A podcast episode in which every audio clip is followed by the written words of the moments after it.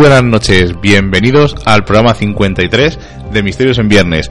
Comenzamos oficialmente el año 2. Y os dijimos eh, que íbamos a hacer, íbamos a ir un poco de gol atrás y egocéntricos, íbamos a hacer dos programas de celebración de aniversario, pero lo hemos pensado mejor y hemos dicho no. Vamos a ser personas normales y corrientes y vamos a seguir con el ritmo normal. Pero eh, antes de eh, pasar al programa, tengo que poner un mensaje que nos enviaron la semana pasada, pero como no funcionó el WhatsApp en directo en Radio Vallecas, en Radio Vallecas, perdón, eh, no pudimos emitirlo, así que lo emitimos ahora y ya empezamos. Hola amigos de Misterios en Viernes, les saluda Max Cordero desde Costa Rica. Quisiera enviar un gran saludo de felicitación a los compañeros de Misterios en Viernes, a Miguel Ángel, a Sheila, a Rubén y a todos los que conforman el equipo del programa Misterios en Viernes que están de aniversario. Este audio lo he grabado minutos eh, antes del inicio del programa con un fuerte abrazo desde Costa Rica.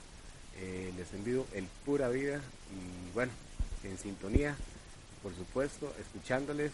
Amigos, un fuerte abrazo también de parte del grupo de Facebook Mundo del Misterio. Un fuerte abrazo para Misterios en Viernes. Amigos, recíbanlo y un muy pura vida nuestro amigo Max. No pudimos emitirlo eh, la semana pasada porque no funcionaba, pero lo emitimos ahora. Un pura vida para ti, Max. Eh, eres nuestro amigo en Costa Rica. Esperemos que el tiempo nos conceda conocernos en persona y, saludarnos y darnos ese abrazo que nos damos siempre por las ondas. Y, decir que el grupo de, aunque el programa de radio Mundo Misterio Radio terminó, el grupo de Facebook sigue existiendo y podéis entrar y ver noticias muy curiosas que cuelgan nuestros compañeros y todo tipo de enlaces, tenéis allí los programas antiguos para volver a escucharlos. O sea que yo creo que es un buen motivo. Y aunque se haya acabado el programa de radio, lo dije en su programa, son amigos y van a seguir estando ahí y vamos a seguir viéndoles durante muchísimo tiempo. No viéndonos en persona, pero oyéndonos y hablando y, seguimos en contacto. Buenas noches, Seila. Muy buenas noches. Y mi hermano Jonathan Mondaza, como siempre, los mandos técnicos. Buenas noches. Eso es que estamos solos y ya sabéis que cuando estamos solos Johnny se lanza a hablar. ¿Qué vamos a hablar hoy, Seila? Hoy vamos a hablar de esas apariciones marianas, de las apariciones que hace la Virgen o supuesta Virgen de esas luminarias que la gente interpreta como si fuera un mensaje divino y vamos a contar teorías, vamos a dar nuestra opinión y todo lo que conlleva estas apariciones. Así que sin más preámbulos pasamos a las noticias. Noticias, y agenda del misterio. Esta noche vamos a hablar de esas manos extraterrestres que están dando tanto vueltas por Facebook. Han aparecido en unas pinturas rupestres. Eh, unos arqueólogos la descubrieron en una gruta en el sudoeste de Egipto en 2002 y se encontraron con algo muy sorprendente, miles de pinturas rupestres de 8.000 años de antigüedad. En estas pinturas vieron animales, seres humanos y figuras sin cabeza y esta cueva recibió el nombre llamada Cueva de las Bestias, pero los arqueólogos no se quedaron asombrados eh, por estas representaciones, sino por 13 formas muy diferentes de unas huellas de manos diminutos que eran tan pequeñas que creyeron que procedían de un bebé. Y desde su descubrimiento los investigadores hasta ahora no han podido dar explicación a estas diminutas manos y, y los estudios están llegando incluso hasta nuestros días. Y un equipo dirigido por Emanuel Honoré del Instituto McDonald de Investigaciones Arqueológicas ha decidido averiguar estas huellas de manos, ha utilizado a bebés muy, muy pequeños, eh, con diferentes anomalías incluso, y dice que es imposible que, aunque sea una huella de un bebé, puedan ser las que están plasmadas en estas, en estas rocas y cree que y cree que también podría ser como otra teoría eh, que fueran de algún tipo de, animal como son los lagartos o algún tipo algún tipo de cocodrilo pero también lo han, lo han descartado. No saben de cómo esas manos tan pequeñas han podido allí, eh, llegar allí. E incluso dicen que, aunque fueran de animales, eh, no tiene ningún sentido de que los prehistóricos pusieran las huellas de estos animales en las paredes porque no, no tiene ningún significado ni ningún sentido. Y, y, una de las cosas más importantes que son es que son las únicas huellas que hay en todo el Sáhara de, de manos. Y, como os digo, esto ha quedado aquí, que no, no, sabemos qué son estas huellas, si son de animales, son de bebés, dicen que, que es casi imposible que fueran de, de, un ser humano. Y aquí es donde entra la teoría extraterrestre, que muchos, mucha gente que apoya, que apoya esta teoría eh, tiene el pensamiento de que, de que estos seres eh, bajaron en la antigüedad a enseñarnos todo lo que... Y, y, que, y, hacernos entender cómo empezar el camino eh, para la civilización y es uno de los, de los momentos en los que se plasmaron esa, esa ayuda que, tuvimos. Una teoría que siempre sale a relucir eh, otras entidades u otros seres extraterrestres que nos guían eh, por un camino para ir evolucionando ir aprendiendo. Seguiremos vigilando. Ahora vamos a hablar de un tema que a mí me ha parecido muy curioso porque la semana pasada fue eh, cuando vi que se vendía un cuadro que estaba totalmente embrujado. Eh, que em, cuando uno lo tenía en su casa sucedían eh, fenómenos paranormales, era la, era la imagen de un santo y ponían que ponía todo tipo de de cómo tratar ese cuadro cuando uno lo tiene en casa y me parece muy curioso, pero hemos encontrado otra noticia de que un hombre vende una Biblia embrujada. Es, un, es el caso de una antigua Biblia. Se vende por 150.000 euros. Dice este señor eh, que la Biblia encuadernada en piel y publicada a principios de 1800 fue puesta a la venta por este hombre que se llama Fred en Reino Unido. Dice que está totalmente embrujada, que todos los psíquicos y parapsicólogos que la han afirmado dicen que, que esta Biblia contiene espíritus malignos, incluso algún espíritu diabólico se encuentra en Cumbria, Inglaterra, está custodiada en una habitación vacía en un edificio de una iglesia, porque dice que tienen demasiado miedo para tenerla en su casa y Fred eh, la consiguió porque dice que una señora que la había heredado de su abuelo le llamó diciendo que, pasaban cosas eh, a raíz de tener la Biblia en su casa, incluso que la habían tirado por unas escaleras, la tiraban de los pelos, sucedían todo tipo de fenómenos paranormales y este señor fue a la casa de la buena señora rezó, oró, echó un poco de agua bendita, dice que allí los, los fenómenos pararon se llevó la Biblia y dice que su mujer al hacer una limpia ha dicho que esa Biblia no la quiere allí y ahora este señor la vende por 150.000 euros. He querido dar esta noticia porque yo creo que, que, esto se va un poco de las manos. Esos objetos malditos que por supuesto yo creo que existen, que deben estar custodiados por gente como por ejemplo el museo que tiene los Warren que ellos no dejan pasar a nadie, no quieren que nadie toque esos objetos malditos y los tienen allí precisamente para que no ocurran estas cosas. Pero sí pueden entrar, están expuestos desde el museo, lo que no, pueden es tocarlos. Claro, entonces yo creo que lo tienen ahí para que precisamente no pasen estas cosas y porque si realmente esa Biblia tuviera algún efecto negativo, creo que no debería estar expuesta y menos por esa cantidad de dinero porque aquí es donde otra vez misterio va ligado al negocio.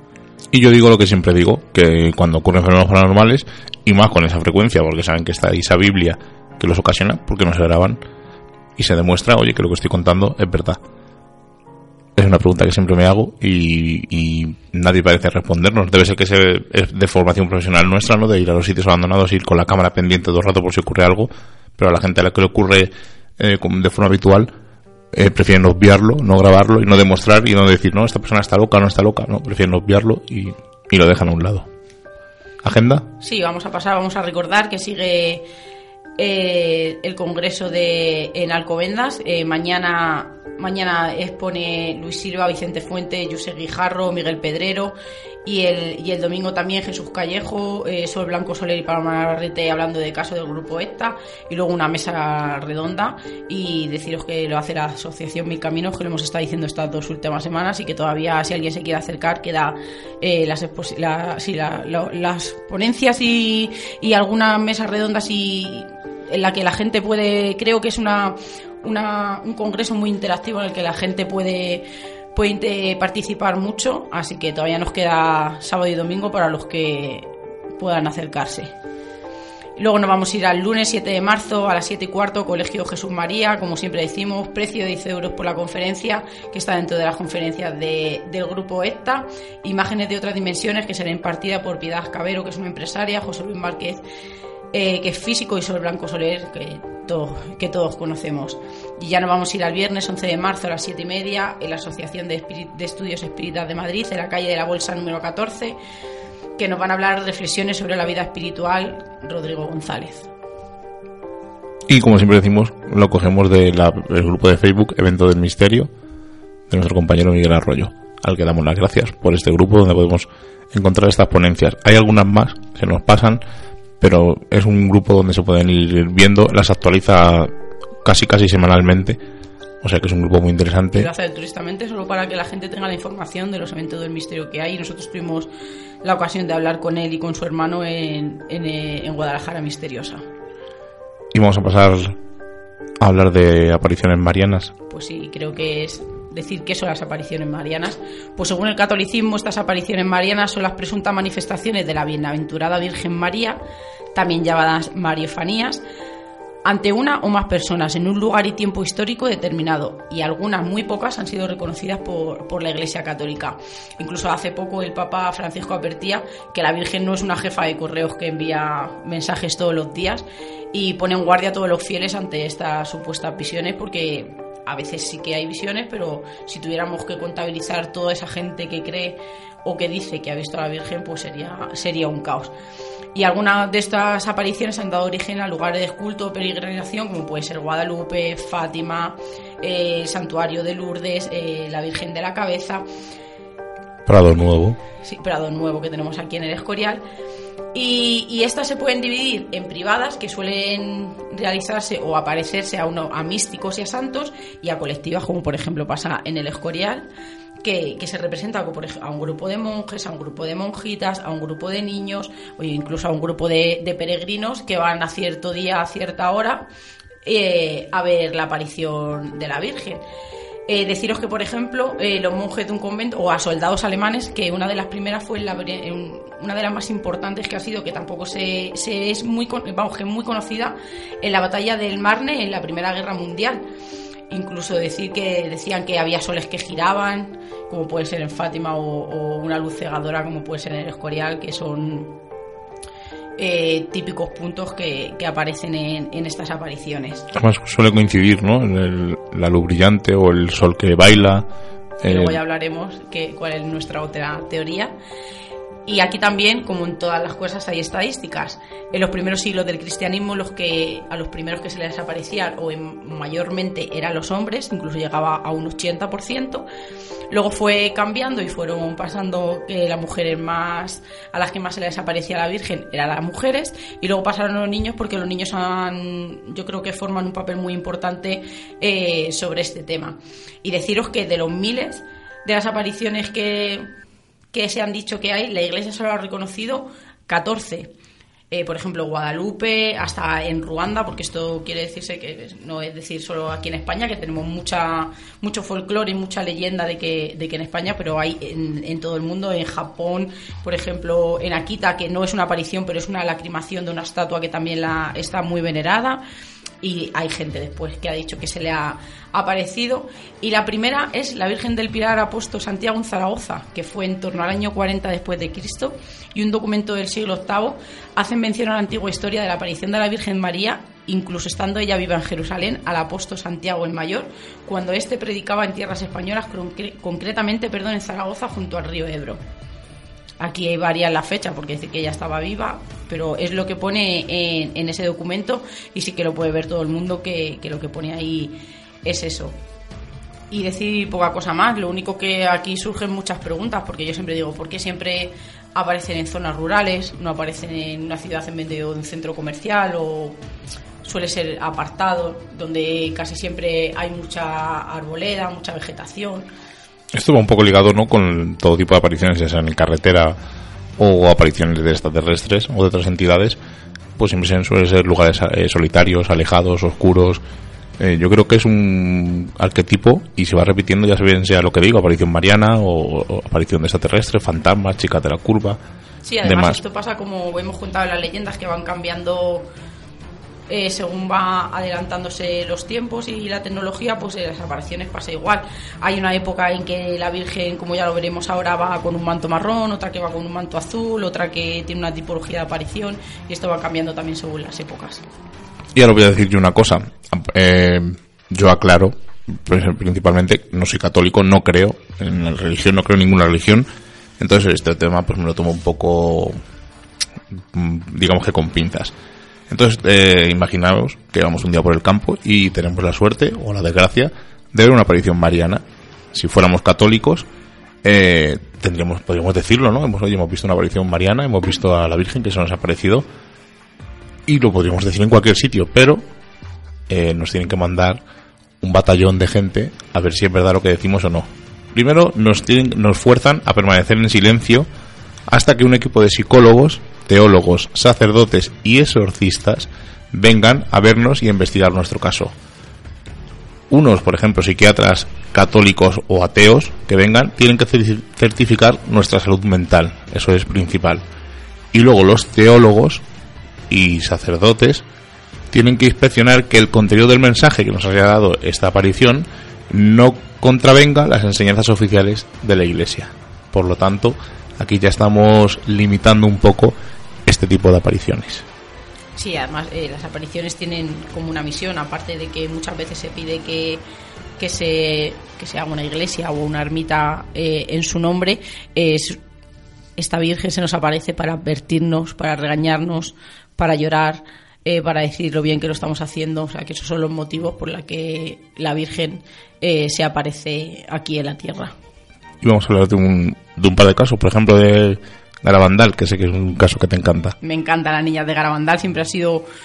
Pero no me llama la atención porque sea una aparición, sino me llama la atención por los fenómenos paranormales que empezaron a ocurrir eh, después de esta aparición. Bueno, vamos a ir al domingo 18 de junio de 1961, donde se aparece, donde se da la primera aparición en Garabandal. Deciros que, Garabandal está en San Sebastián, Cordillera Cantábrica. Y aquí vivían cuatro niñas, eh, que sus edades eran entre, entre unos 12 y 11 años. Y estas niñas, después de salir de misa un domingo, eh, decidieron ir a robar manzanas. Iban dos, se encontraron las otras dos amigas y decidieron ir, ir, todas a ese huerto. Cuando, cuando el hombre y el dueño del huerto las pilló, ellas salieron corriendo y al salir corriendo y al ver que habían hecho algo tan malo, tan malo, eh, de repente dice que se les apareció una luz, en el que se vio como un ángel, dan todo tipo de detalles, eh, fijaros, eh, que dan hasta que llevaba las uñas cortadas, aparte de que iba vestido de azul, todo tipo de atuendos, el cabello, la luz que tenía, más tenue, más, más, más blanca, menos blanca, pero me, me llamó muchísimo la atención que incluso se dieran cuenta de que esta aparición llevaba hasta las uñas cortadas. Esto puede ser cosa de que con el tiempo se haya, ido maquillando un poco, un poco la historia. No fue la única, tuvieron tres, tres apariciones, en una advertía, en otra daba consejos y decía a la Virgen que no, que no lo estábamos haciendo bien y que deberíamos eh, de hacerlo y en la otra casilla nos advertía y un poco amenazaba de que, de que si no hacíamos las cosas como tenían que ser, pues habría consecuencias. Pero lo más impactante, por lo menos a mí, es que en una también cuando se les aparece a la Virgen dan todo tipo de detalles, hacen casi un folio entero de la descripción de, esta aparición y de las características que tenía la Virgen. Aquí entra eh, que dicen ellas, ellas dicen que, el manto era, era azul y es una de las primeras testimonios de que la Virgen aparece con, el manto azul, porque puesto que en las anteriores eh, la, la Virgen siempre aparecía con un manto marrón. Pero lo más, eh, lo más impresionante de todo es que ah, a partir de que estas niñas empiezan a tener estas visiones, empiezan a ocurrir fenómenos paranormales.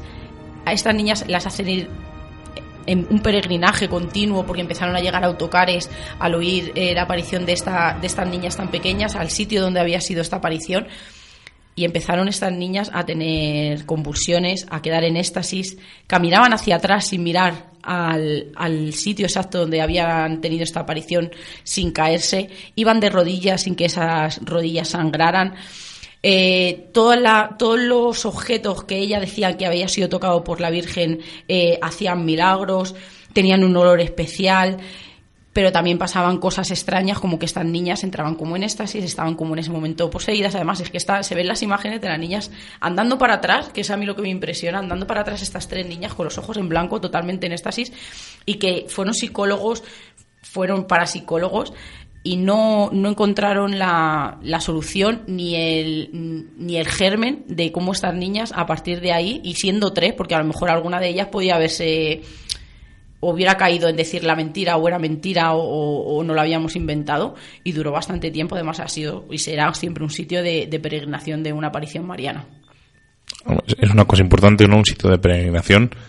Luego hablaremos un poco más mm, si es negocio o no es negocio. Pero vamos a hablar de Fátima en Portugal. Es uno de los, yo creo, de las apariciones más famosas y más conocidas. Pero aún así, eh, creo que es interesante recordarlas. Tres niños una niña, Lucía de Jesús, y sus dos primos, Francisco y Jacinta, estaban en Cova de Iria el 13 de mayo de 1917. Una cosa interesante es que todos los días estos niños rezaban el rosario y justo tras terminar de rezar el rosario vieron una luz brillante encima de una pequeña encina y en, esta, en medio de esta luz una señora más brillante que el sol. Incluso eh, dijeron que eh, esta virgen llevaba un rosario en las manos. Pudieron observarlo. Les dijo un mensaje y les comentó, aparte, eh, se vieron varias veces más, porque la Virgen les dijo que volvieran todos los días 13 de los siguientes cinco meses, que ella volvería a aparecer y les daría una serie de mensajes. El último, la última aparición de la Virgen, cerca de 70.000 personas eh, fueron a ver esta aparición y todos observaron un milagro muy conocido llamado la danza del sol, que es que todo el mundo podía mirar al sol, observarlo sin, sin que la luz le molestara, y vieron cómo este sol bailaba por el cielo. Es una cosa curiosa, que luego hablaremos de ella. Vamos a hacer ahí con eso, ¿no? Ese sol que baila y, esa virgen muy brillante. Luego veréis por qué no solo se le aparece estas cinco veces, sino que a Lucía eh, se le aparece varias veces más cuando ya ella eh, entra en el convento de Santa Dorotea. El 10 de diciembre de 1925 y el 15 de febrero de 1926 se le vuelve a aparecer la Virgen en el convento de Pontevedra y la noche del 13 al 14 de junio de 1929 en el convento de Tui. Todo el mundo recuerda, o lo más importante de la Virgen de Fátima, son los tres secretos que le confiaron a estos pastorcillos de dos, los dos primeros se sabían hace mucho tiempo, y el tercero siempre ha habido como un poco de lo contamos, es mentira, es otro secreto. Voy a contar, los dos primeros son los oficiales. El primer secreto anunciaba el fin de la Primera Guerra Mundial y que habría una Segunda Guerra Mundial. El segundo eh, anunciaba la caída del comunismo en Rusia y la transformación de esa gran nación y que daba paso a una difusión del ateísmo.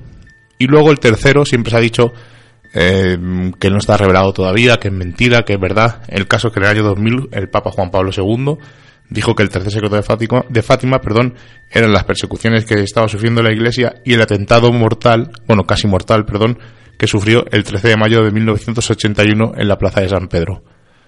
Luego, a posteriori, han dicho que no sé, ese tercer secreto no es cierto.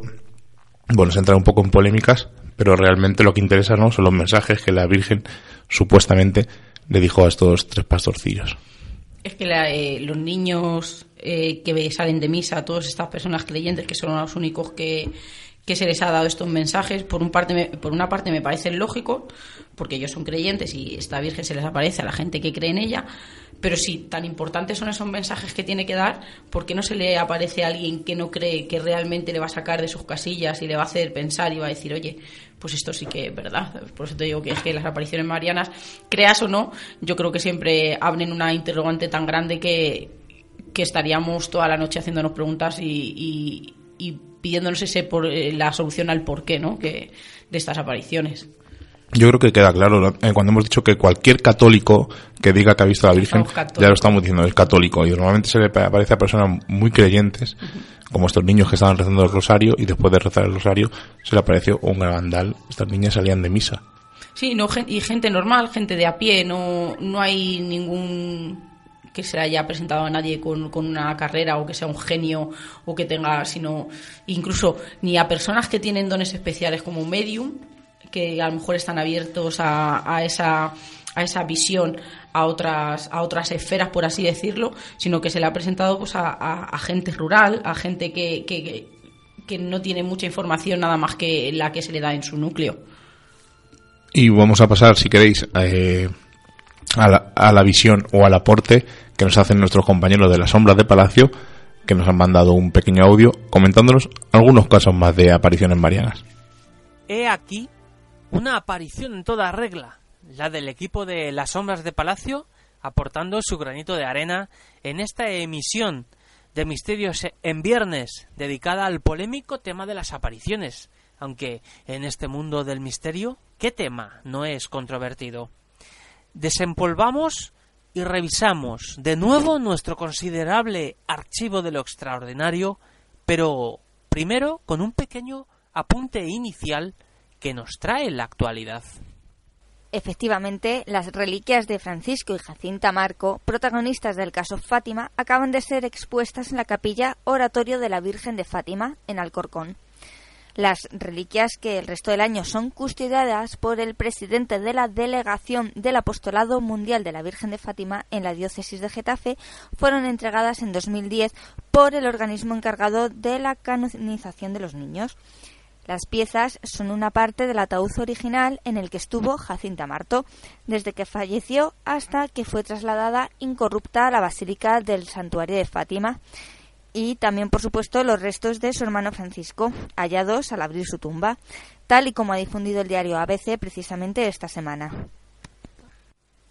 Se dice que una ardilla podía recorrer España saltando de árbol en árbol y cruzarla entera.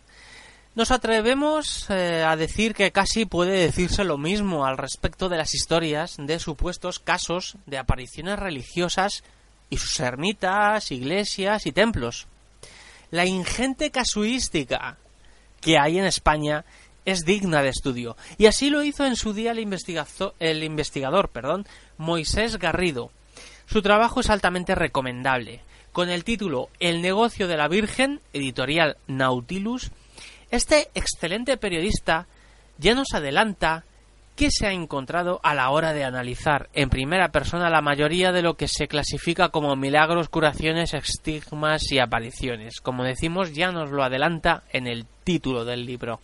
Se publicó en 2004 y queremos destacar el siguiente dato que recoge la obra y que no creemos eh, que haya variado desde entonces. Dice así, las únicas apariciones marianas reconocidas por la Iglesia Católica para las cuales se autoriza su culto son 11 en todo el mundo y una sola de ellas en España, la del Pilar, en el 40 después de Cristo. Pero, como hemos dicho, otra cosa son los numerosos casos que encontramos en cualquier rincón del país. Y las sombras de Palacio hemos hecho una selección para esta noche. Hemos escogido el caso de Nuestra Señora de Sonsoles, de Ávila, por su curiosa historia y llamativos elementos que existen en la actualidad. Eh, lo difícil eh, en este caso, bueno, pues es determinar cuándo tuvo lugar la supuesta aparición.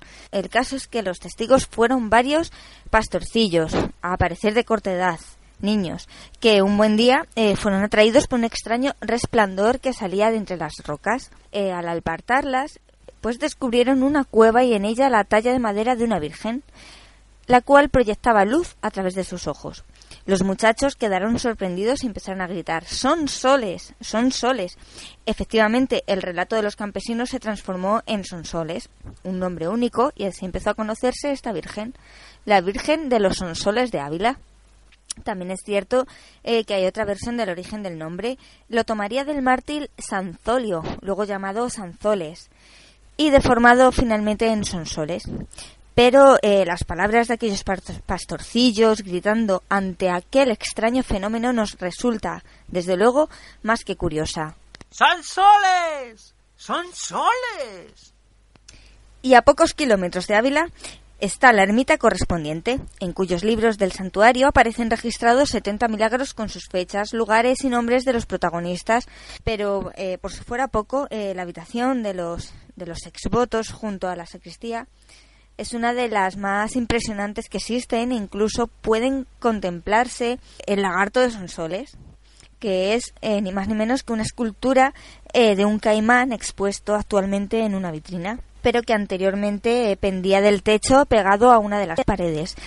una imagen, desde luego insólita, y cuyo origen se debe a un devoto que vivía en las Indias y que se encomendó a la Virgen de Sonsoles, la cual ayudó a librarse de un fiero caimán gracias a la extraordinaria espada que le proporcionó Sonsoles y con la que le dio muerte.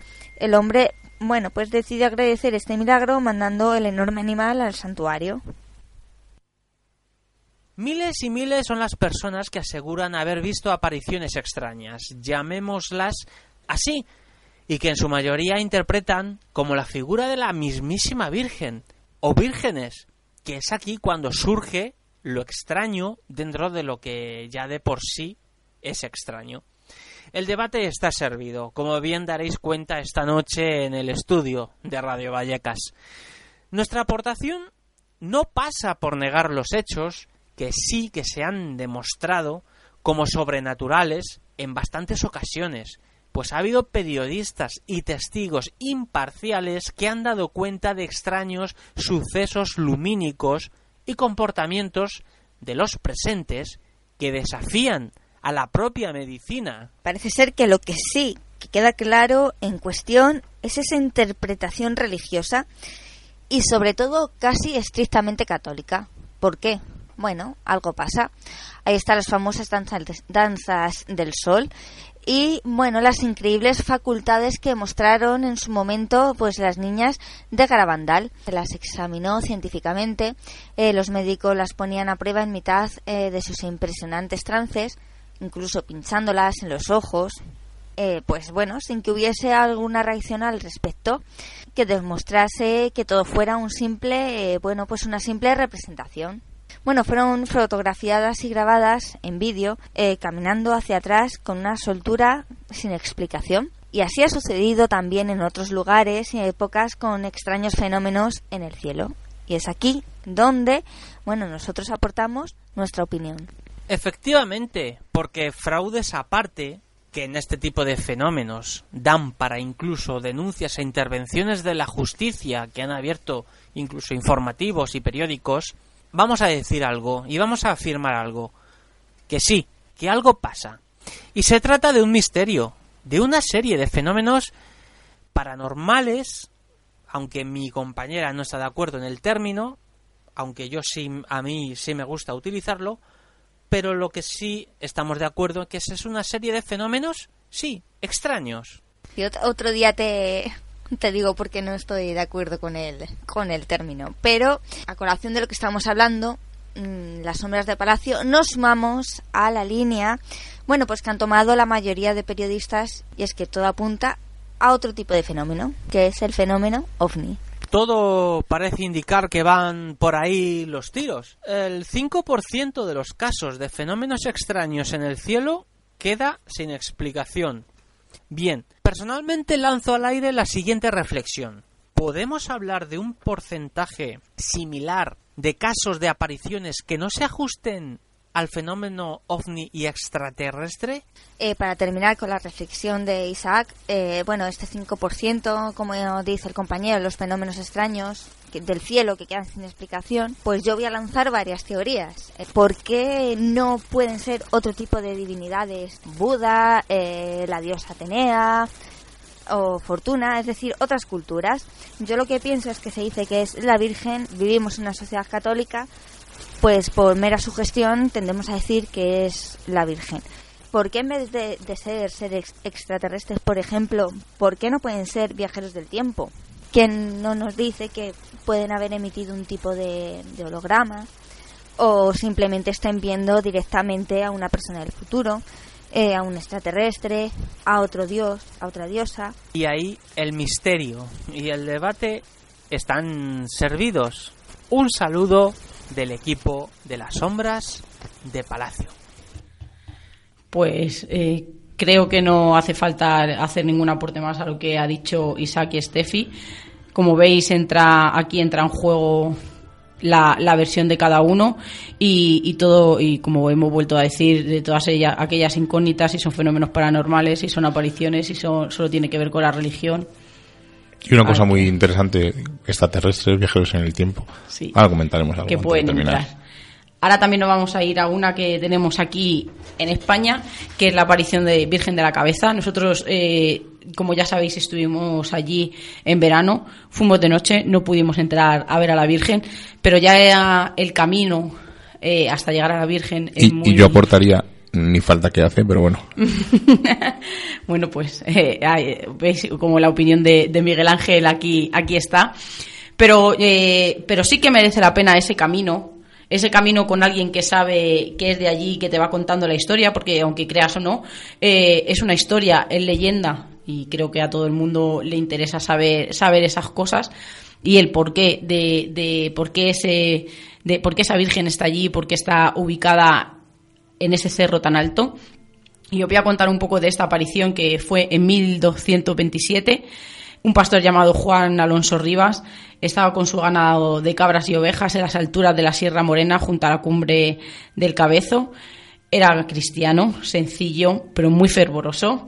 Y quizá era un poquito mayor y estaba quejado totalmente de una, de una parálisis de- del brazo izquierdo. Y digo este dato porque es un dato muy importante en esta aparición. Dice que, que unos días atrás eh, ya divisaba por las noches unas luminarias. Vamos a dejarlo ahí, que ya entra la palabra aquí, luminarias. Por las noches sobre el monte cercano a donde tenía sus cosas. Y decía que, que también oía como, como una especie de, de campana. Dice que después de varias noches eh, salió, quiso salir de dudas y la noche del 11 al 12 de agosto de este año decidió subirse a la cumbre. Eh, este hombre cuando llegó a esta cumbre eh, tuvo do- dos sentimientos muy, uno de asombro, otro de gozo, porque en el hueco formado por dos enormes bloques de granito encontró una imagen pequeña de una mujer ante cuya presencia el pastor se arrodilló y oró en voz alta entablando una conversación con la señora, como así la llamaba, una imagen que iba vestida con un manto azul y estrellas doradas y vestido blanco. Dice que no caminaba ni volaba, pero sí unos ángeles la portaban, llamada por esto Reina de los Ángeles. La imagen le expresó su deseo de que allí le levantaran un templo y lo mandó a la ciudad para que anunciara, para que anunciara el- acontecimiento a todo el mundo y para que esta gente lo creyese le, le curó esta parálisis. Dice que fueron tres veces la que se le apareció y en esta, y en esta última fue cuando obró el milagro. Y le dijo a Juan Rivas eh, que al levantar el templo o donde allí se le había aparecido, ella obraría milagros de los que dice la gente, que es verdad que esta Virgen eh, eh, obra muchos milagros y no sé si será verdad, pero sí que es un sitio de los que más gente va, va a hacer peregrinaje allí. Incluso hay, hay como un poblado donde están todas la- las hermandades. Este hombre, como, como le, le dijo la Virgen, bajó al principio. La gente no se lo creía, pero al ver que, que había obrado el milagro de que le habían eh, curado el brazo, eh, la gente ya empezó a creérselo y, y efectivamente se levantó, se levantó este santuario. También deciros que justo donde se le apareció entre estas dos rocas está la imagen de la, de la Virgen allí, allí pintada. Y como ya os digo, se crea o no, eh, es bastante bonito el paisaje y bajarte y ver esa, esa virgen que está casi escondida, pues es una, según te van contando la historia, es uno de los más, de los, de los momentos más bonitos de- del camino hacia el santuario.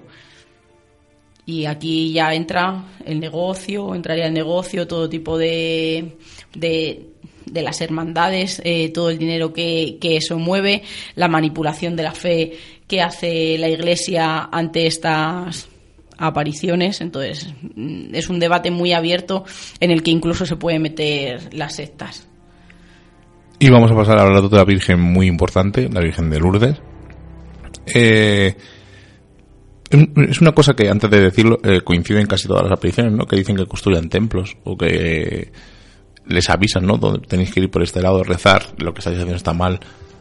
Quiero recalcar eso porque yo creo que es que es eh, se ve un poco el tema de negocio. No, todo esto beneficia a la iglesia, beneficia, pues como hemos dicho, la- en, en la Virgen de la Cabeza, Y todo el merchandising que se hace esto. Exacto. Agua, estampitas, figuritas. En la Virgen de la. Cabeza lo que estaba diciendo es está súper subido, perdido en mitad del monte. Nosotros fuimos esa noche allí y es no es un poblado, es un pueblo. Yo me porque es, eh, es un, era un pueblo fantasma. Porque no había nadie nada más que Los nosotros. ciervos correteando por allí, pero es que yo pensaba realmente que era un pueblo antes de llegar al santuario. Y ya me dijeron que era donde estaban todas las hermandades y todas las cofradías. Y todo el negocio que se mueve allí y todo el dinero que se mueve, tanto ya estamos diciendo en Fátima, Lourdes, Virgen Es de que la Cabeza, correos. Plato Nuevo. Es alucinante. Y, y qué deciros de, de eso, de todo el merchandising que, que se que no que, que mueve todo todo esta toda esta iglesia, porque vamos a, a decir así. Sí, claro, eh, lo hemos dicho al principio.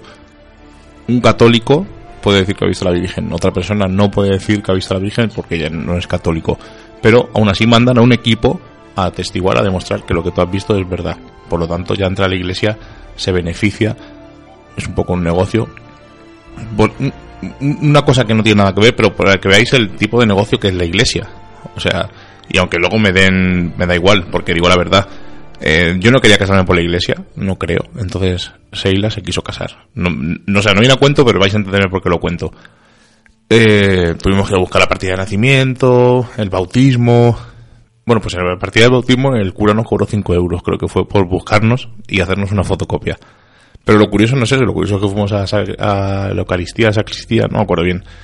Y Seila se quería casar en la iglesia donde se casaron sus padres, que está mm, aquí en Vallecas, está en los soportales, y la que nos correspondía está ahí en Buenos Aires. Pues habrá en línea recta, yo creo que 500 metros andando. Pues estos señores de la iglesia, por cambiarnos de iglesia, nos cobraron 130 euros. Y estamos hablando de una distancia de 500 metros. Yo entiendo que me cobren esto si me quedo casar en la Almudena, ¿no? Porque es una iglesia muy importante. Pero por cambiarme 500 metros de dos iglesias de barrio, porque son dos iglesias de barrio, nos cobraron 130 euros, pues porque teníamos ya todo movido, todos los papeles y dije, mira, pero si lo llevamos, o sea, seguro, de, bueno, de hecho nos echaron del cursillo matrimonial, o sea, otra cosa curiosa, porque nos obligaban a hacer el cursillo, o sea, si no haces el cursillo, ¿y qué me pueden enseñar estos señores a mí de, de un matrimonio? Vale, de religión me podrán enseñar, pero de un matrimonio, bueno, que divago.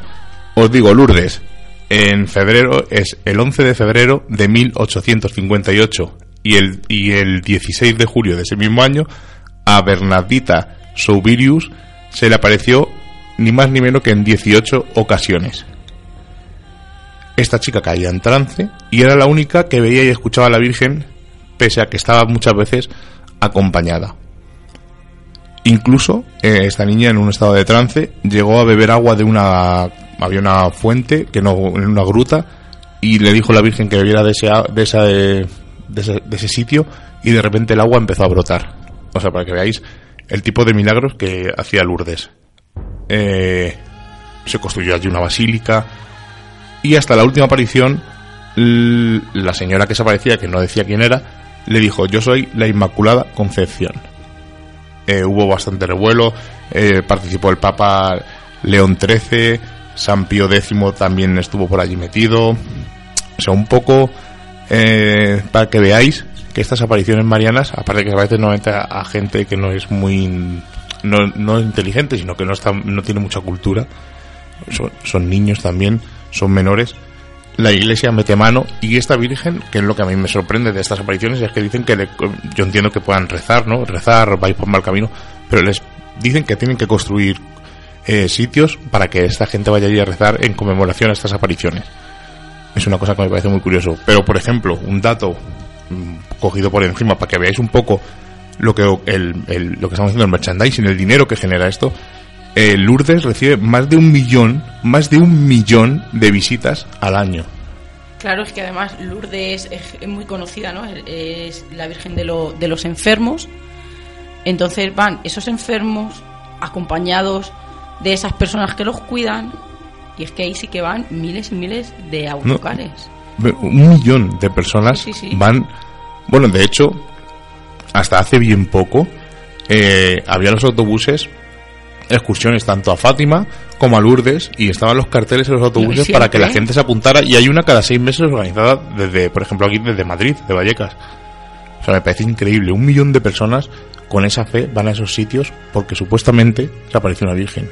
Con fe y con su gestión, porque nosotros conocemos a una persona que es atea total, es científica al máximo, fue a Montserrat, eh, no fue a, Covadonga, fue a Covadonga, perdón, eh, y dice que allí se le pusieron los pelos de punta como en su vida se le había puesto y que tenía ganas hasta de llorar y pidió por su familia o pidió por salud una persona que no cree. O sea, imaginaros el poder que tienen estos sitios, lógicamente la historia, la leyenda, el enclave en donde están eh, esas figuras majestuosas, que a una persona que no cree le sugestiona tanto que, incluso llega a pedirle pues imaginaos a una persona que va enferma con una fe de, de mover montañas, por así decir. Entonces es, es algo que, puede, claro que puede obrar milagros, puede obrar lo que quiera porque solamente con, con la fe y con, y con esa ceguera que va esa gente, tiene, algo tiene que, pasar. Y hemos obviado el tema de Montserrat eh, por el fenómeno Omni y porque creo que habría que hacer un, un Sí, sí. programa especial realmente de Montserrat, aunque se podría hacer un programa especial de cada una de las que de apariciones que estamos comentando. Perfecto. Y del Escorial le vamos a nombrar por encima y haremos un programa especial. Pero bueno, antes vamos a pasar a nuestro compañero Álvaro, que nos ha hecho otra pequeña aportación sobre este tipo de apariciones. España mágica de Álvaro Anula. Muy buenas equipo. Hoy en la sección de España Mágica vamos a hablar sobre uno de los casos que menos se recuerdan, pero que tiene una relación directa con un tema tan recurrente como es el que vamos a tratar hoy, ¿no? Como es el de las apariciones marianas, que además tiene mucha relación con esa España que no que no se suele contar a diario, ya que podemos decir que la madre de Jesucristo, uno de los personajes, por no decir el personaje más clave de, de la historia, tenía una especial predilección por, por España, como así queda patente en toda esa geografía relacionada con la Virgen en forma de milagros y hechos prodigiosos.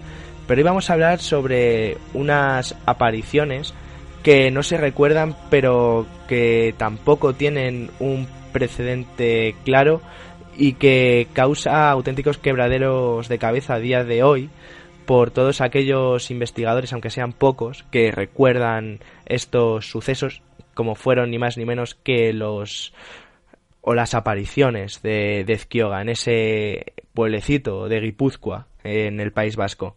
Todo empezó en, el 20 en esa noche del 29 al 30 de junio de 1931 cuando los hermanos Bereciartu, de 8 y 11 años respectivamente, bajaban de un caserío desde una, una elevación, podemos decir, y se encontraron con, con la Virgen. Y esta Virgen, pues, portaba una imagen con una túnica negra, un rosario en la mano y en la otra mano una espada de la que brotaba sangre. Y en esta aparición mariana en mitad del éxtasis, los dos niños que a partir de ahora se convertirían en visionarios, pues recibieron un mensaje en el cual decía que cinco años después en España iba a haber una guerra entre católicos y no católicos y en la cual un ángel salvador saldría en el bando de los católicos alzándoles hacia la victoria. Los niños al día siguiente contaron esta, este suceso a todos los habitantes de, de Ezquioga y lo curioso es que cre, creó una reacción que nunca se esperaba, ya que hasta, los, hasta un concejal decía que había tenido una experiencia similar a la de los hermanos Bereciartu. Entonces esto ya comenzó a abrirse la veda y a correr la voz por todo el País Vasco y comenzaron a llegar los primeros visionarios a esta población. ¿Por qué digo visionarios? Porque todas las personas que acudían en masa hacia Ezquioga, en, en el instante de llegar al pueblo, tenían como una especie de, de éxtasis y todo el mundo de alguna forma tenía contacto con, con la Virgen. Y este, estos éxtasis vienen también vinculados con estigmas e incluso había un personaje que decía que, que levitaba. Entonces todo esto ya empezó a irse de las manos, ya que miles de personas acudían a, a Ezquioga y Chaxo, como realmente se llama el pueblo, a, a ver si sucedía realmente algo o no.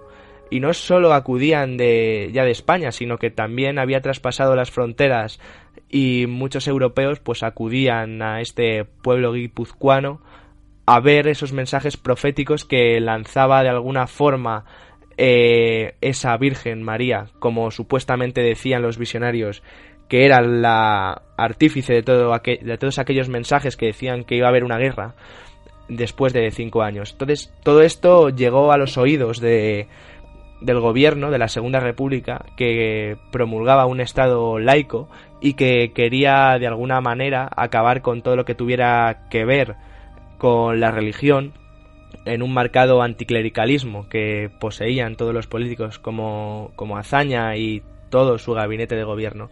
Entonces decidieron reprimir duramente todo este, este entuerto que se estaba montando en el norte de España porque se les iba se les iba de las manos, ya que estaba teniendo un auge gracias a esto el catolicismo y además decía que iba a haber una guerra entre hermanos entre católicos y no católicos y que encima la guerra la iba a perder la república. Entonces decidieron acabar fuertemente con todo todo este enrollo que estaba montándose en Ezquioga y decidieron meter en manicomios a todos aquellos que decían que tenían pues visiones o algún tipo de contacto con la Virgen, incluso los dos jóvenes que iniciaron todo este abanico de sucesos acabaron en, el manicomio de Mondragón, que a día de hoy sigue, sigue abierto en forma de hospital psiquiátrico, y también decidieron acabar con todo tipo de documentos y de huellas insignificantes materiales que hablaran de, de este, de este suceso, de estas apariciones marianas, proféticas y un tanto curiosas que marcan una, de una forma singular ningún precedente. Entonces, todo esto se borró me Luego las profecías, como vimos, se, se cumplieron, hubo una guerra entre hermanos donde las creencias eran diferentes y en el cual ese ángel salvador podría ser vinculado ni más ni menos que a Franco, que fue una figura clave para que la guerra civil se decantara a favor de, de este de este bando, del bando nacional, y que supondría después el, un nuevo régimen como fue el de el, nacional catolicismo que duró casi 40 años. Pero ahora mismo vas a la localidad de Ezquioga y el único recuerdo que permanece sobre este estos sucesos, estas apariciones de la Virgen, es un pequeño templete a los pies de esa montaña y cerca del caserío donde acudían los dos niños Bereciartu, donde de alguna forma pues recuerda sin ninguna importancia todo aquel caso que fue importante durante unos días, pero que hoy día aparece en el olvido. Aparece en el olvido por esos, esa represión dura que tuvieron que sufrir los habitantes de Ezquioga, de golpes y todo tipo de censura hacia este, este fenómeno que sucedió y que marcó un antes y un después en el pueblo y entonces ninguno de los habitantes, pocos por cierto, que quedan de aquella, de aquella época, quieren hablar sobre las apariciones de Ezquioga y su mensaje profético. Pero siempre queda algo que no se borra, algo que permanece intacto, aunque se intente acabar de, de un plumazo con ello. Solo, solo gracias a esos pocos investigadores que intentan desempolvar aquellos sucesos prodigiosos e increíbles, encima que tienen que ver con las apariciones marianas, conocen estos casos. Y es bueno que veamos como hay todavía apariciones marianas que no tienen explicación porque y que no que se escapan a la razón, ¿no? Y que tanto tienen que ver con, esa España mágica, ya que entronca directamente con esa geografía mariana que tenemos en nuestra piel de toro que cada día nos sorprende más por todo este estos, estos tipos de, de asuntos que permanecen intactos permanecen con su magia inicial y por mucho que lo intenten destrozar y acabar con ellos, siempre queda un resquicio y ese resquicio merece la pena ser contado. Hemos dejado a nuestro amigo Álvaro y vamos a ir muy rápido porque tenemos que meter una, la entrevista de Laura que participó en el programa 50 de la noche de investigación con la Spirit Boss y vamos a hablar muy rápido de Prado Nuevo por encima, si, si te parece bien, Seila. Sí, claro que sí. El Escorial tiene para tres programas. Tiene para tres programas. Y las, una cosa te voy a decir, la semana pasada eh, quiso Seila pegar a nuestro becario Raúl porque nos acerca al micrófono y lleva hoy todo el programa que nos acerca al micrófono. Es que esto de las vírgenes me tiene... Bueno, yo voy a comentar muy por encima. En el año, aunque ya en octubre del año 80, de 1980, Luz Amparo Cuevas había tenido alguna experiencia extraña, el 14 de junio de 1961 dice ver a la Virgen de los Dolores sobre un fresno en la finca de Prado Nuevo. La Virgen le deja el siguiente mensaje. Yo soy la Virgen Dolorosa, quiero que se construya en este lugar una capilla en honor a mi nombre, que se venga a meditar de cualquier parte del mundo la pasión de mi hijo, que está muy olvidada. Si hacen lo que yo digo, el agua de esta fuente curará. Todo el que venga a rezar aquí diariamente el Santo Rosario será bendecido por mí. Muchos serán marcados con una cruz en la frente. Haced penitencia, haced oración. El 24 de junio de 1983 se vuelve a aparecer la Virgen y pide que se funden casas de amor y misericordia para los pobres. Según Amparo, se le vuelve a aparecer la Virgen mm, varias veces y, bueno, es que el número que da es, es- es- es impresionante. Dice que ve a la Virgen hasta en 376 ocasiones.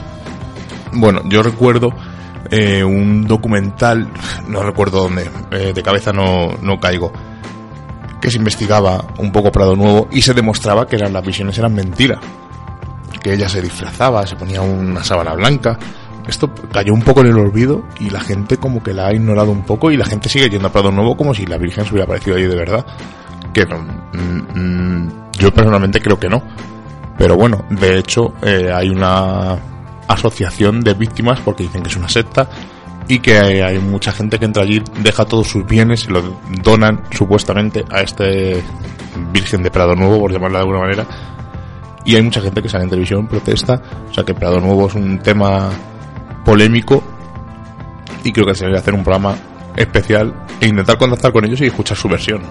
Sí, porque muchos documentales han enseñado todo, han enseñado libros, han enseñado cuentas, hasta solo se puede grabar hasta que aparece una casa, que es la casa donde ellos viven, los altos eh, del Escorial, y a partir de ahí ya no dejan grabar a nadie. Y os voy a poner como ejemplo cómo entra aquí el gobierno y cómo entra aquí el negocio. A comienzos de la década de los 90, eh, el entonces alcalde, alcalde del Escorial, el socialista Mariano Rodríguez y el cura párroco Pablo Camacho y el administrador intentan poner fin al movimiento llegando a cerrar por parte del ayuntamiento la finca. Y el 15 de septiembre de 1995 se reabre Prado Nuevo al perder el PSOE la alcaldía. Es que más claro, yo creo, Yo creo que agua. Y creo que en el Escorial eh, se divide en dos tipos de gente que va allí. Gente eh, que está metida un poco como en la asociación de, de esta señora y que cree en ella fervientemente, porque fijaros la que se montó cuando se murió, que incluso está ahí enterrada, que no debería de estar, porque eso no es un sitio para enterrar y a hubo, nadie. hubo muchas, varias protestas que intentaron impedirlo, pero al final no se pudo y al hacer final, nada. pues, eh, como hemos dicho, fijaros por, las, por los alcaldes. y no sé, mm, corregirme si me equivoco, pero puede ser que Rocco Varela haya ido allí o...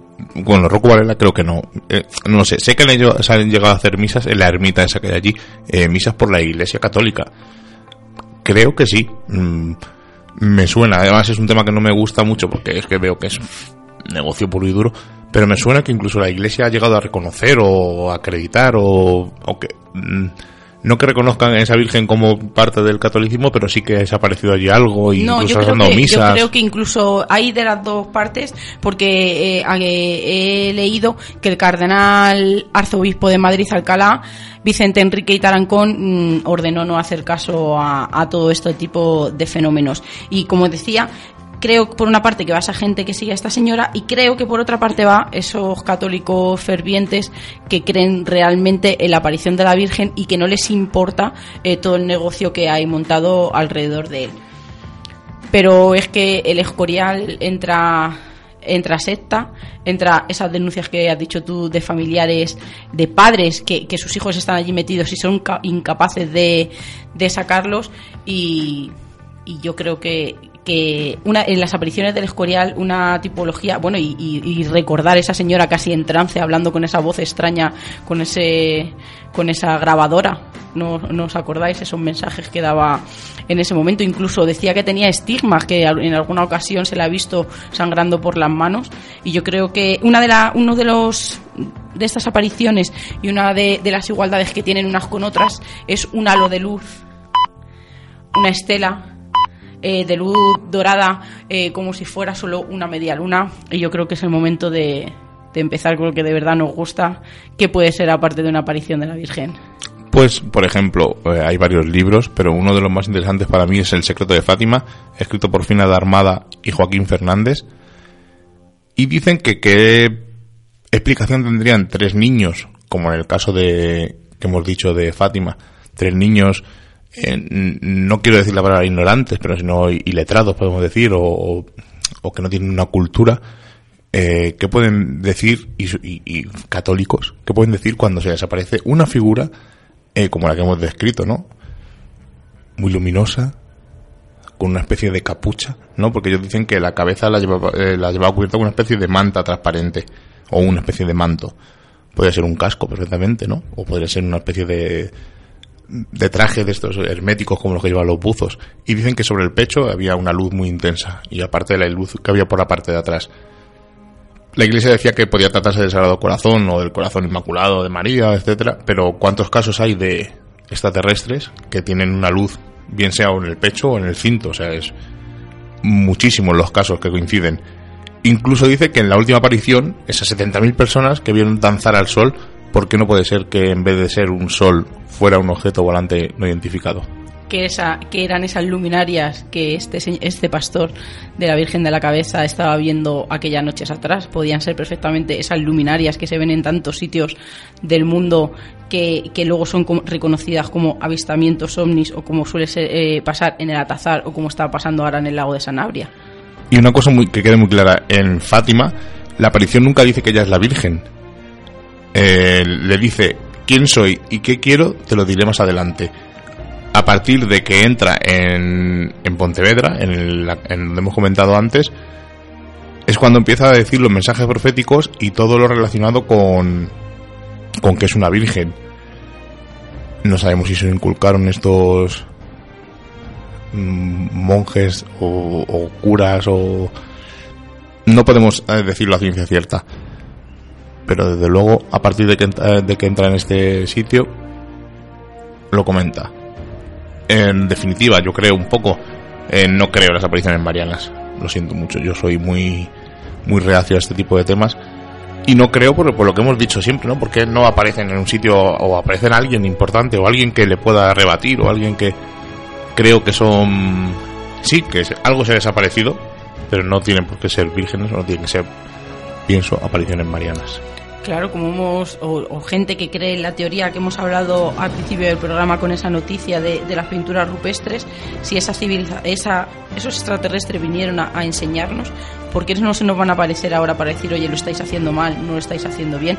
O seguir eh, regalándonos esos conocimientos. Y es que eh, creo que, que la gente que le gusta el misterio, o gente que que, a lo mejor no tira tanto por la parte católica, creo que, es irremediable eh, asociar las apariciones marianas con, con las apariciones ovnis de, de cualquier tipo de, de tipología. Nos han mandado un, un, mensaje por WhatsApp, lo comento muy rápido. Nos han dicho que en la intro hemos dicho que hay apariciones reconocidas por la Iglesia. Dice que no hay ninguna aparición oficialmente reconocida por la Iglesia, ni siquiera Fátima ni Lourdes, que les hemos comentado. El Vaticano lo único que permite es el culto en ese lugar, haciendo referencia hacia esa, hacia esa imagen. Yo difiero de esa opinión porque yo lo que la información que tengo es que han sido 14. Lo dejamos ahí y pasamos a la entrevista de Laura, que la teníamos ahí pendiente.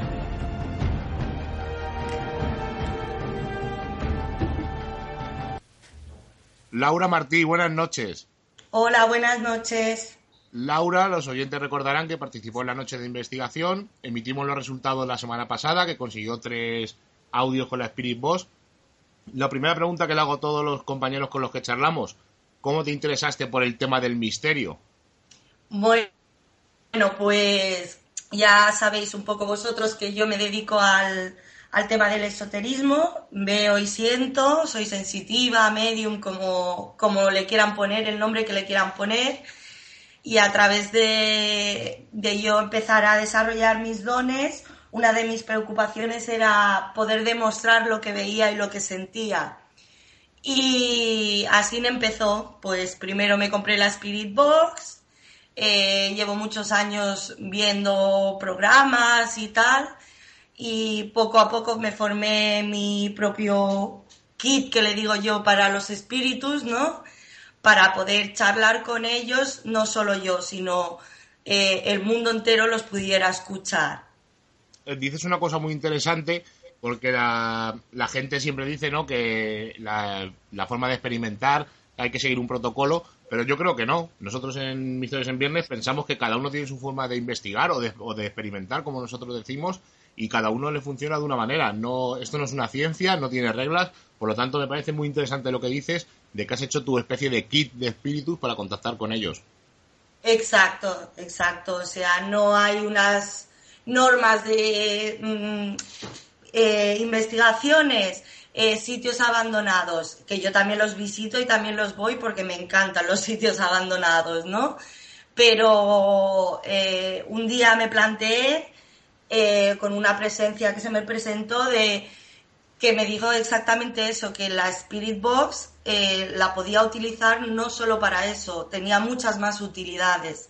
Entonces ahí empezó donde yo empecé a hacer sesiones en mi casa, etcétera. igual que la Spirit Box, nosotros estamos empezando a incluir, por ejemplo, ahora el péndulo, estamos empezando a incluir la Ouija, que es mm, otra forma de contacto con el más allá. La gente parece que es un poco reacia al tema de la Ouija, pero yo creo que siendo honestos, teniendo una serie de cuidados y utilizándola para lo que realmente quieres, que es contactar con el más allá, o muertos, fantasmas, espíritus, o como la gente lo quiera llamar, dentro de unas normas y con respeto, sobre todo lo principal, yo creo que es una forma más de experimentar, igual que usa la Spirit Box. Exacto, a ver, yo muchas veces me lo han preguntado. Eh, la Ouija no, Spirit Box sí, no. La Spirit Box yo creo que es igual que la Ouija, ¿no? Digamos, también tiene sus riesgos, pero si tú vas desde la base del respeto sin provocarlos, porque he visto muchos vídeos donde se les provoca, eh, va a ser lo mismo que es que claro, la Ouija tiene una leyenda detrás que la mayoría de cosas no son ciertas, o sea, contactar con espíritus desde cualquier medio, Spirit Box, mm, Ouija, péndulo, eh, incluso yo que soy vidente y los veo, siempre conlleva sus riesgos, ¿no? Pero si tú los tratas con respeto, eh, no te vas a buscar ningún lío. Exacto, tú lo has dicho perfectamente. Además, una cosa que me llamó mucho la atención cuando me mandaste el correo para participar es que decías que era sensitiva, pero que eh, nosotros lo decimos siempre, ¿no? Cuando vamos a algún sitio tenemos sensaciones, tenemos eh, miedo, podemos sentir frío y tal, pero tú decías que aparte de tener sensaciones, lo que querías era demostrar con aparatos que, que esas sensaciones son ciertas y que no eras un, no engañabas a nadie, que no mentías a nadie, y por eso nos gustó tanto tu correo y contactamos contigo. Eh, me parece súper curioso lo que haces y me parece súper curioso que encima que lo hagas en tu casa como comentamos en el programa. Cuéntanos un poco por qué se te ocurrió hacerlo en tu casa. Bueno, pues yo tenía contactos, llevaba varios, varios tiempo que tengo aquí en casa eh, varios entes que conviven aquí conmigo o yo vivo con ellos, porque esto es difícil de entender, porque hay unos que son, mm, llevan aquí varios siglos y demás, y entonces empecé a ver pues de intentar mantener conversaciones ya que las tenía con ellos, enseñarles ese aparato que era, explicárselo y que ellos pudieran aprovechar a través del aparato, ayudarme a mí a, a, eso, a, a, demostrar, ¿no? Que se puede mantener conversaciones con ellos, que, que son listos, que para nada son tontos y sobre todo eso, preguntas que nos hacemos muchas veces de, de cómo es allí, el tránsito y demás, eh, podérselo preguntar a ellos y que ellos respondieran, no, no simplemente cuántos sois, cómo te llamas, etcétera, sino que llegaran a un, a un nivel de poder conversar con ellos de otras cosas que nosotros aquí no sabemos, como las dimensiones, etcétera. Querer saber la opinión de ellos y ellos saber qué me contaban. Y claro, y por supuesto, eh, pudiéndolo grabar y, mostrándolo, ¿no? Que eso no quita que sea cierto o verdad o mentira lo que ellos cuentan, ¿no? Eh, y una cosa, para que nuestros oyentes no se hagan una mala idea, conviven unos entes o unos espíritus o unas energías en tu casa, pero tu casa no es como la casa de Poltergeist, que a lo mejor la gente se imagina que eso está lleno de fenómenos paranormales, que las cosas se mueven. Coméntanos cómo es eh, que tu casa es normal, sino que esto es otra cosa distinta. Tienes una vida normal, tienes una casa normal. Exacto. Yo tengo una casa normal, tengo una vida normal, pero sí que es verdad que dicen que las mediums o los videntes tenemos como otro tipo de energía donde ellos se pueden enganchar y pueden mm, les es más fácil no manifestarse y demás Y sí que es verdad que hay temporadas que en mi casa eh, ocurren muchísimos fenómenos paranormales. Pero bueno, eso es mi día a día, es una forma de vivir, es eh, te acostumbras, porque la gente diría, ay, qué miedo. Te acostumbras. Yo tengo, yo tengo mi marido, mi marido no creía eh, para nada en esto y ha visto fenómenos súper exagerados en mi casa y no le ha quedado otro remedio que creer en esto. Ahora bien, él sí que no participa ni en sesiones de Spirit Box ni demás, solo lo hago yo. Pero sí que es verdad que, que mi casa sí es una casa normal, pero donde tienen un libre albedrío, entre comillas, para poder interactuar. Y una pregunta que es, ¿los fenómenos paranormales no son, son violentos o son muy exagerados? O ponos un ejemplo para que los oyentes lo entiendan. No, para nada son violentos, porque ellos ya saben dónde pueden llegar, dónde no pueden llegar. Ellos normalmente si provocan algún fenómeno de estos es más bien para llamarme la atención o para decir, oye, estoy aquí. Eh, son golpes, se caen cosas. Sí que hubo una época donde tenía un ente bastante malo, eh, donde me explotaron todos los electrodomésticos que habían en casa, pero, pero bueno, es que también el edificio donde, donde vivo eh, es nuevo, pero poco a poco hemos ido descubriendo que es una de las partes más antiguas de, de aquí del pueblo donde vivo, una de las primeras casas que se construyó. Entonces tiene un poco de relación todo. Claro, tiene, tiene una historia el terreno donde está ubicado este, este edificio.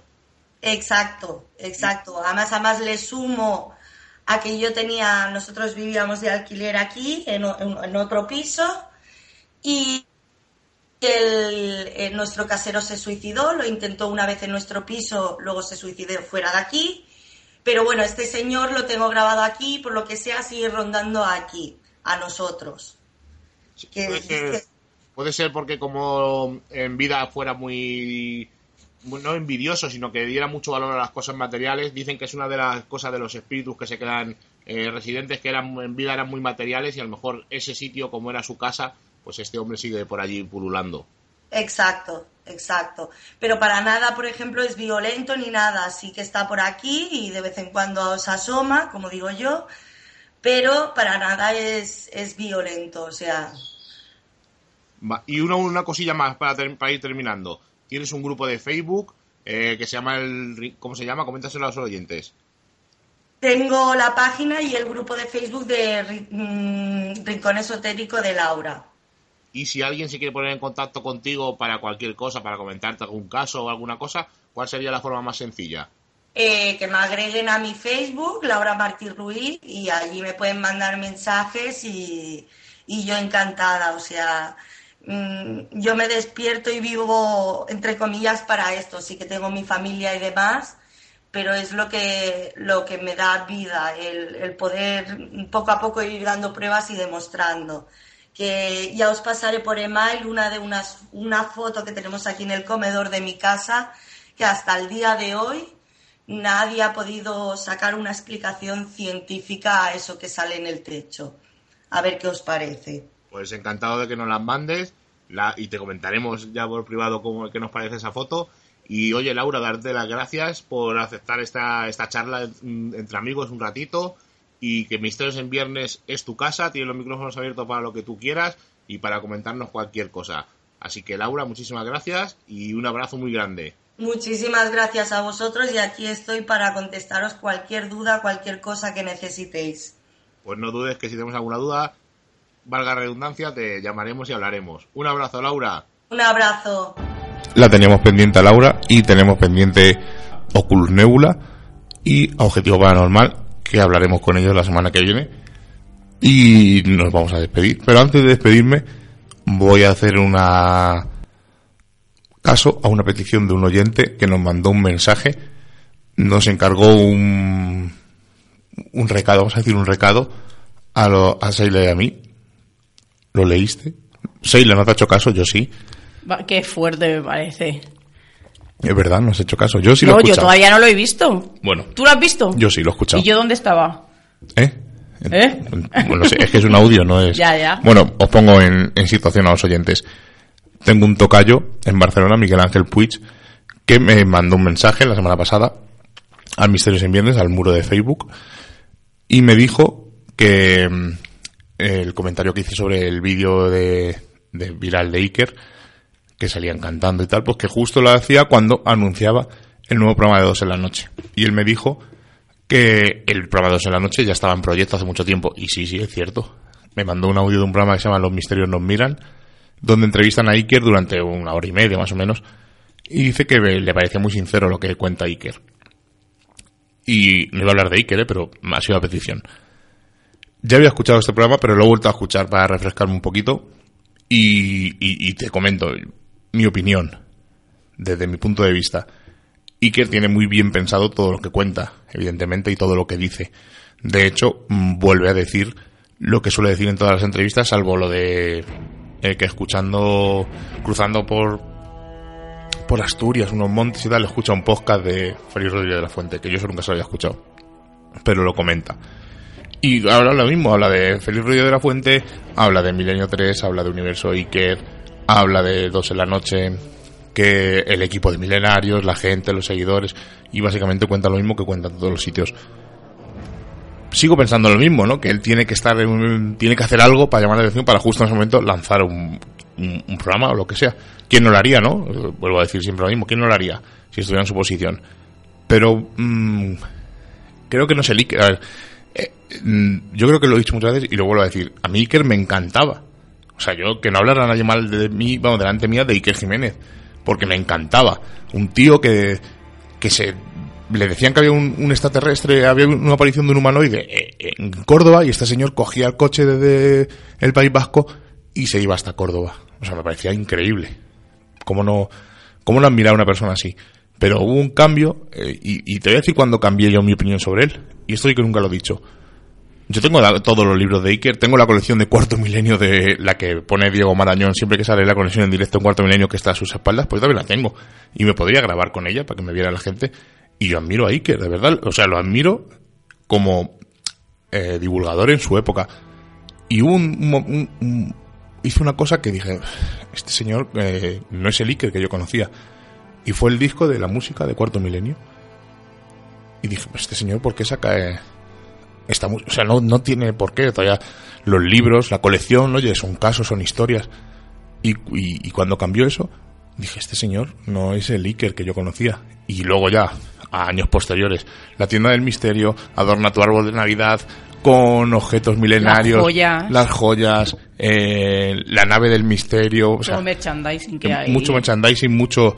O sea, yo te aseguro, no lo he visto, pero te aseguro que si yo pudiera ir, o, tuviera un grupo de gente, o tuviera el poder que tiene Iker y tuviera un grupo de gente y pudiera ir a cualquier sitio, mando a alguien al bosque de los suicidas, el primero que va soy yo.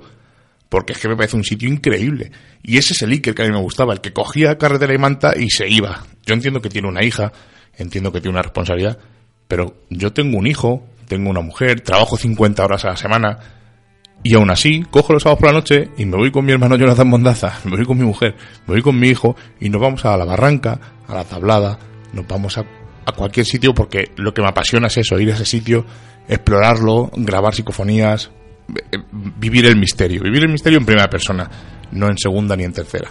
Pero creo que, que ha caído en una contradicción muy grande, ¿no? Que él dijo que dejaba todo porque estaba cansado, porque tenía muchas responsabilidades, porque tenía vida familiar.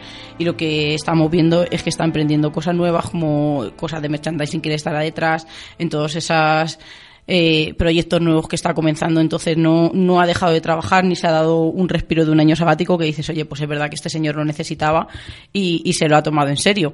Y estoy en deuda con vosotros tengo pendiente de escuchar el programa y de verdad que os voy a, os voy a dar mi opinión. Ya para empezar, yo mi opinión es que a mí Iker me encanta. Me va a seguir encantando, pero, pero soy muy, muy objetiva y sí que hay matices y cosas que, que le veo muy cambiado, pero para mí siempre será un, un modelo de, de misterio al que siempre he querido conocer y me encantaría conocerle y de verdad que, que no tendría ningún problema en, en decir todo lo que hemos dicho durante todo este año pasado de él, porque creo que no, que no vamos a ser ni la primera ni la última persona que se lo diga, incluso yo creo que cuando eh, tienes una situación tan complicada como a lo mejor en la que se encuentra él, también, aparte de que la gente te diga lo bien que lo estás haciendo, necesitas que alguien te ponga los pies en la tierra y que te ponga otra, otra visión de, de tu yo. Y una cosa muy rápida y acabamos, que nos hemos pasado un montón de tiempo hoy. Eh, Iker dice, por activo y por pasivo, ¿no? Yo gano menos dinero que cuando estaba en la SER, eh, porque lo que estoy haciendo es muy arriesgado, porque estoy haciendo un podcast, porque no sé qué. Y yo digo, bueno, pues eh, entiendo que hagas un podcast, me parece muy lícito, pero no lo emitiría en Radio Set. Si quieres hacer un podcast, tienes la plataforma de iVox y lo publicas ahí y oye, el que quiera escucharte que te escuche, como de hecho ha hecho luego, ¿no? Que lo tiene en la plataforma de iVox. Pero yo te voy a decir, mmm, tocayo, te voy a decir una cosa que creo que vas a ver que nos miente vilmente. No sé lo que ganaría Iker en la SER, no te puedo decir, no tengo eh, constancia de lo que ganaría. Pero sí te puedo decir de que nosotros hemos ido a, a- tanto a la exposición de la, la nave del misterio como a las noches del misterio y te puedo asegurar que los precios eran desde 30 hasta 22 euros, creo que fue el que cogimos nosotros, cogimos el de 22 euros, nos tocó arriba del todo a la parte de atrás, pero que ¿cuánto habría en el teatro la noche que fuimos? ¿Mil personas? Pues multiplica rápidamente, mil por 25 por hacer... Y estuvo muy bien. Sí, sí, sí, estuvo genial. Y estuvo genial. Y puso una psicofonía que a mí se me pusieron los pelos de punta. Y, y habló cosas que, que yo no se las había escuchado cuando normalmente sí que es verdad que se reitera mucho. Pero que luego eh, en el programa este de los misterios nos miran cuentan una cosa, cuenta lo del vidente ese que vio, pues lo cuenta también en este programa. O sea, una cosa que él dice, yo nunca lo he contado y tal, y resulta que ya lo había contado, no con tantos pelos y señales como esa noche, pero lo cuenta. Pero lo que te digo, multiplica, pon, ¿qué ganó esa noche? ¿250.000 euros? Que a lo mejor antes hacía una cosa y, y ahora tiene bastantes y a lo mejor que yo creo que, que hablar de dinero es... No, no, y es que es así de sencillo. pero- ¿Qué ganaba antes la SER? X, por hacer 52 programas, o 50, o 40, vamos a poner 40 por redondear. Y en una noche gano lo que ganaba en, en, mi- en mitad de temporada, si hace tres noches del misterio al año, que hace más, yo creo que blanco y, y en botella. No- nos pasamos, como siempre, en Radio Vallecas, en la 107.5, que no hemos dicho, y en Victoria Gasteiz, en Radio Siberia, en la 91.8. Y la semana que viene no sabemos de lo que vamos a hablar, nos vais a perdonar, tenemos varios temas abiertos y nos toca elegir como siempre. Como ya Pero, pero, sí sabemos de lo que vamos a hablar el día 18. Sí. no lo vamos a decir. Es- eso sí que es una sorpresa muy grande y os vamos a sorprender de lo que vamos a hablar el día 18. vamos a darle como un pequeño cambio ¿no? y un, un rumbo diferente a lo que hacemos siempre y de lo que hablamos en el programa. Va a ser distinto. Como ya hemos pasado el umbral mágico de la medianoche y nos reclama el misterio, nos ocultamos nuevamente en nuestras guaridas a seguir con nuestra vida mundana. Y la próxima semana nos volvemos a encontrar con nuevos temas del misterio, los cuales no revelaremos en su totalidad, porque recordad, estáis escuchando en Radio Vallecas, en la 107.5 y en Radio Siberia, en la 91.8, Misterios en Viernes. Hasta la semana que viene.